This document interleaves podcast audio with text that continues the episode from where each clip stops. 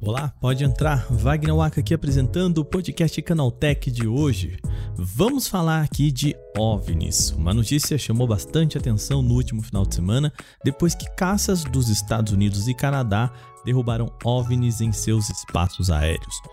Fato chamou atenção e levantou alerta para aliens de muita gente. Contudo, calma, tá? Tem explicações e pode ter um debate muito mais interessante de uma possível rusga entre Estados Unidos e China. No episódio de hoje eu converso com a repórter da editoria de espaço aqui do Canaltech, Daniele Cassita. Vamos explicar o que está acontecendo e, claro, porque não estamos falando de alienígenas. Começa agora o podcast Canaltech, o programa que traz tudo o que você precisa saber do universo da tecnologia para começar o seu dia.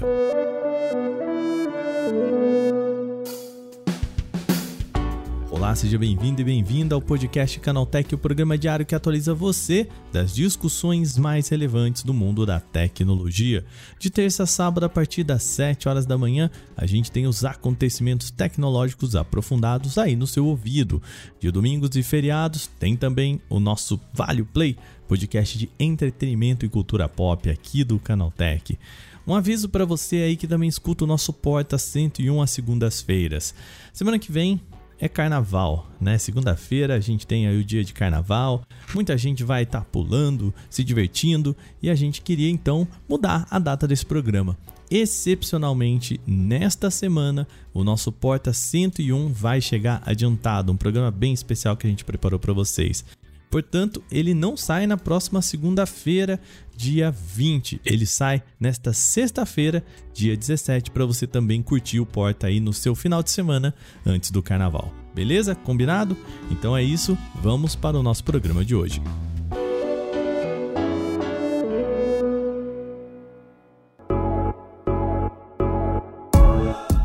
Muito bem, o nosso programa de hoje a gente vai falar sobre é uma notícia que tem chamado a atenção de muita gente. Aliás, quando a gente fala de OVNI, é uma notícia com muita desinformação, muita teoria. E para me ajudar a esclarecer o que está acontecendo, novamente ela aqui no nosso podcast, Daniele Cassita, nossa repórter aqui do Canaltech.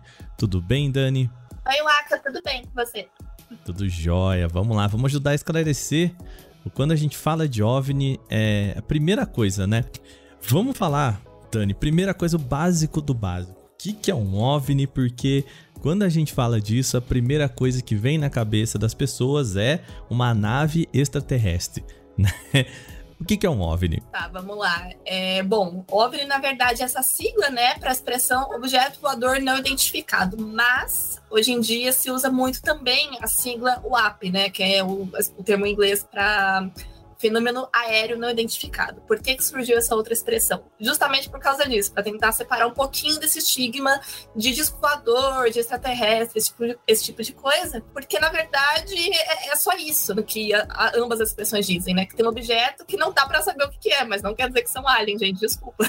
É, e, e, geralmente ela, ela é só uma etapa do processo, né?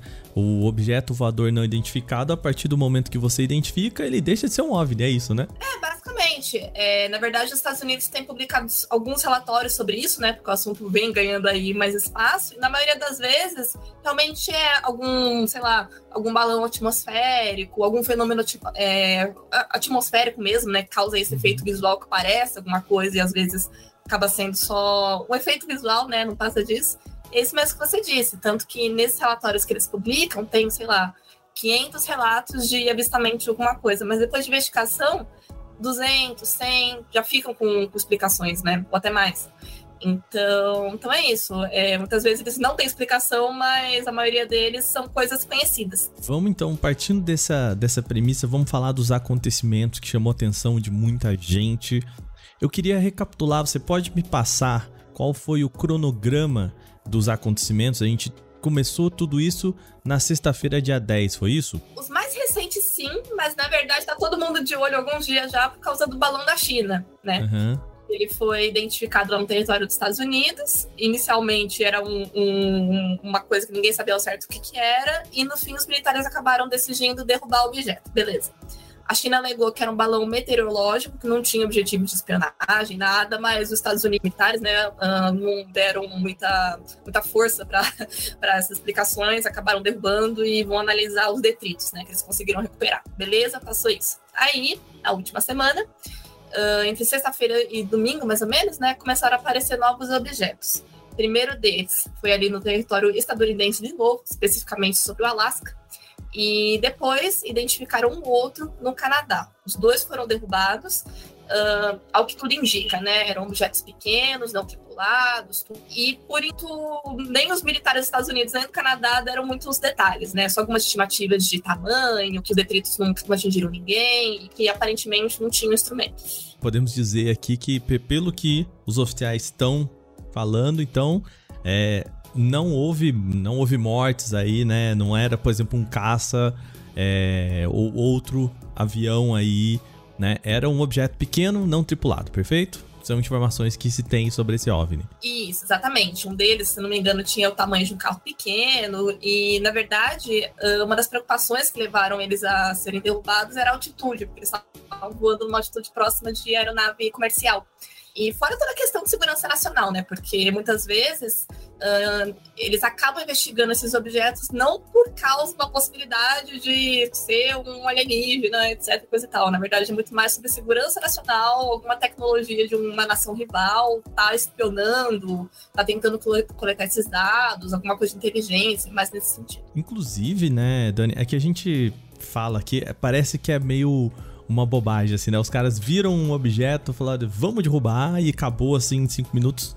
Pelo que é, se viu, principalmente ali no Canadá, o espaço aéreo perto de um desses objetos chegou a ser fechado.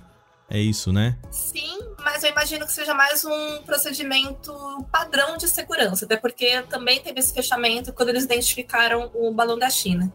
Então, também tem a questão da, da altitude do objeto, né? Está enviando caças para derrubar. Então, imagino que esse fechamento, que depois eles reabriram, quando ocupação padrão, né? O protocolo de segurança.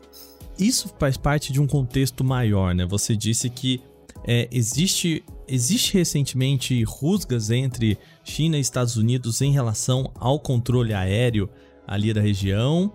Ou é, é só mais um, uma discussão política, assim? Dá para se dizer que há esses encontros de objetos no espaço aéreo norte-americano? Ou é mais uma questão de discurso mesmo, assim, dos Estados Unidos em relação à China e vice-versa? É, bom, estava até discutindo isso com a, com a, minha colega de time hoje, né, a Dani, e, bom, uhum. basicamente, né, a gente já sabe que os Estados Unidos têm essa relação, digamos, não tão amistosa com a China, né, não é de hoje, então é natural que um objeto de um país rival visto no território de um outro país seja visto com confiança, né? Um, não vou conseguir recordar agora se teve outros eventos recentes, mas, ao meu ver, é, a preocupação dos Estados Unidos com isso é muito mais sobre segurança nacional, espionagem, esse tipo de coisa. Até porque, é, na maioria das vezes que os militares deles uh, citaram o assunto, eles se referiram como balão de espionagem, né? balão, balão invasor, foram com essas expressões. Então, que tem muito mais uma questão geopolítica do que, do que de outros assuntos, talvez.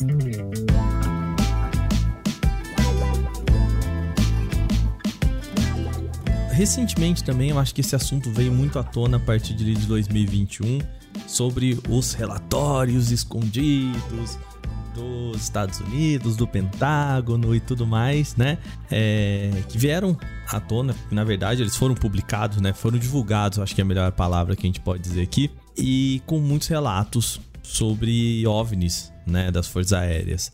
É, o quanto esses relatos, eu quero recapitular um pouco, a gente chegou a citar isso no começo, Dani, mas o quanto desses é, desse relatório também ajuda a trazer à tona essa ideia de que estamos falando é, extraterrestres, que o governo não quer que a gente saiba, né? Toda essa teoria, assim. É, desde 2021 para cá, a gente tem essa discussão ganhou força por conta desse relatório, sim ou não? Eu acredito que ganhou sim, porque, primeiro, né, essa questão de alienígena, vida alienígena, possibilidades, etc., ela existe no imaginário desde muito tempo. Uhum. Mas a partir do momento que começa a vir de uma fonte oficial, o debate acaba ganhando mais força, né? Então, realmente, teve essas publicações de relatórios nos últimos tempos, né? E como eu mencionei, uh, muitos, muitos não, acho que quase todos eles são feitos com base em relatos de oficiais da Marinha da Força Aérea dos Estados Unidos.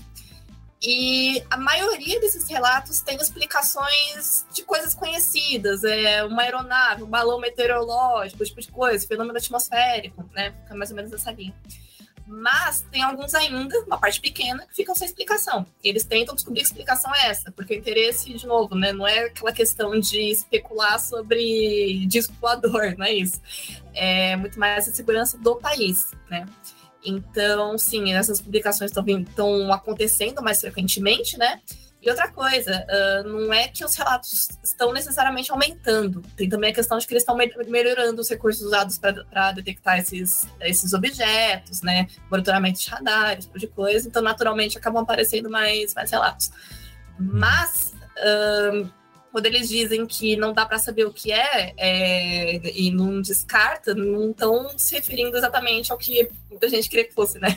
Discos voadores, etc. É mais uma questão para investigação militar. Para fechar aqui o nosso papo, então, é, quais, qual você imagina que sejam os próximos passos dessa, dessa novela aí? Os órgãos de segurança dos Estados Unidos e também do Canadá já disseram que vão redobrar essa atenção ou são casos isolados e muito comuns assim e a gente só tá é, chamando muita atenção para isso pelo fato da curiosidade? Uh, o que eu percebi em comum né, nas duas situações é que os oficiais dos, dos dois países né, uh, mencionaram que vão recolher os, os, detritos, vão analisar e vão ver o que eles conseguem descobrir. Né?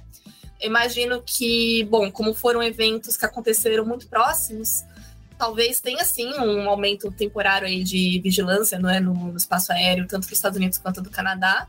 Mas, de qualquer forma, é, esse monitoramento ele já acontece. Tanto que depois que aconteceu esse incidente com o balão da China, saíram relatos oficiais dos Estados Unidos falando que já aconteceu várias outras vezes, na verdade, né? De ter algum objeto voador da, por parte da China lá no território dos Estados Unidos. Então, imagino que agora eles vão investigar o que eles conseguiram, porque os objetos foram derrubados, né? Tentar estudar o que, que tem ali, o que, que eles conseguem descobrir com base no, nos detritos. Tem alguns instrumentos é, de monitoramento, não sei se tem como que era o mecanismo de propulsão, se eles estavam só flutuando é, com a ajuda do vento, se tinha algum recurso desse tipo, né? E depois, talvez, tomar a medida se for necessário, com base no que as investigações mostrarem. Mas também é um assunto que é um pouco sigiloso, né? Porque envolve muita questão com militar. Então. Mas a questão principal é essa, né? Acho, ao meu ver, enfatizar que não necessariamente são aliens, tipo, uhum. é mais uma, uma questão de segurança nacional mesmo, mas que é um assunto quando ele surge. Muito bem, maravilha. Então, Dani, muito obrigado por conversar com a gente aqui no podcast. Lembrando o nosso ouvinte, a nosso ouvinte que nós temos uma editoria de espaço aqui no Canal Tech todos os dias. A Dani e a outra Dani também, né? É, aparentemente tem que chamar a Dani para trabalhar aqui na editoria de, de espaço do Canaltech. Estão por lá produzindo e cobrindo todos os lançamentos e tudo mais. Mais uma vez, obrigado, viu? Maravilha, Laka. Eu que agradeço o convite. Terminado o meu bate-papo com a Dani por aqui, vamos para o quadro Aconteceu Também.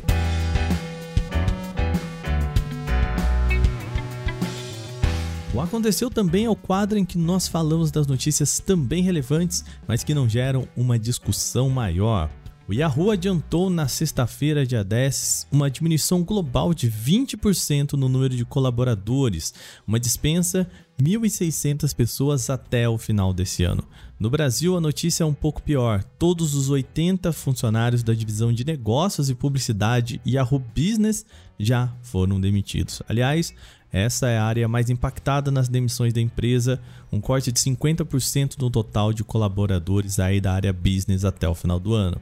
O setor de conteúdo que vai para o site yahoo.com.br também deve ser extinto no país até o começo de abril.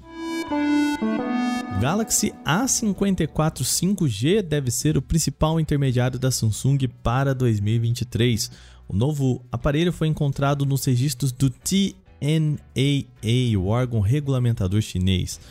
O Galaxy A54 5G, exibido na listagem, não suporta expansão de memória e no total terá quatro câmeras, o que deve indicar uma frontal e três traseiras.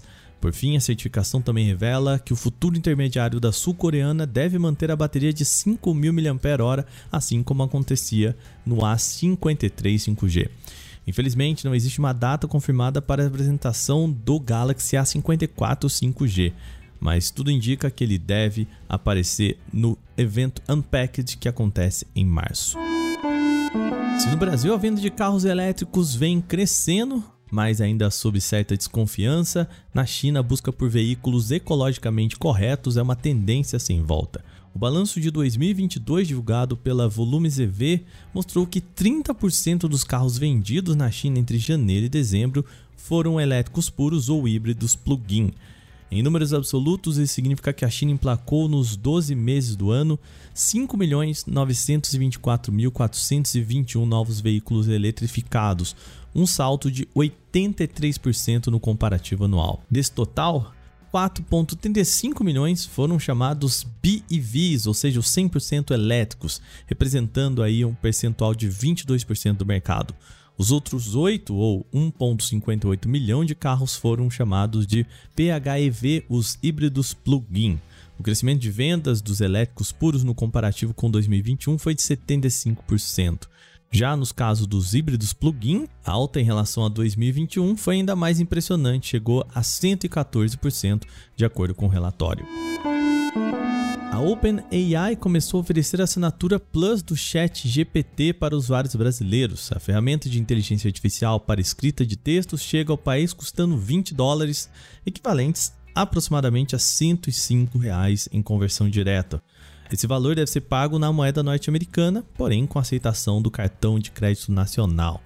A principal vantagem da assinatura é o acesso imediato à plataforma, mesmo nos momentos de sobrecarga do sistema que ocorrem com frequência. Isso significa que você não precisa aguardar mais na fila para acessar o chat GPT, pois sempre terá prioridade. Outra promessa é de mais estabilidade e agilidade nas respostas, quando está com uso excessivo, o ChatGPT pode levar algum tempo para oferecer respostas, principalmente das mais complexas. Quem se dispor a assinar o serviço também vai receber em primeira mão as atualizações e recursos em fases de teste. Até o momento, os desenvolvedores não anunciaram nenhuma grande ferramenta, porém a promessa é de introduzir novidades nas próximas semanas. Não há como assinar o Chat GPT Plus automaticamente pelo site. Os interessados precisam se cadastrar em uma lista de espera e aguardar a convocação por e-mail. Essa foi uma medida encontrada para evitar sobrecarga nos servidores, garantindo a prestação de serviço. As legendas do Google Meet agora podem ser publicadas nas gravações de reunião. Isso é o que anunciou o próprio Google. A função vai deixar que anfitriões, mediante aprovação dos administradores, salvem a transcrição do papo para anexá-la no vídeo, permitindo que quem perdeu o encontro possa ver o material na íntegra e com a acessibilidade das legendas. Para o recurso funcionar, a gravação de reuniões deve estar habilitada nas contas envolvidas no papo e o host precisa ativar a transcrição das falas manualmente. A ferramenta pode ser usada também por professores e assistentes de sala através do Google Classroom.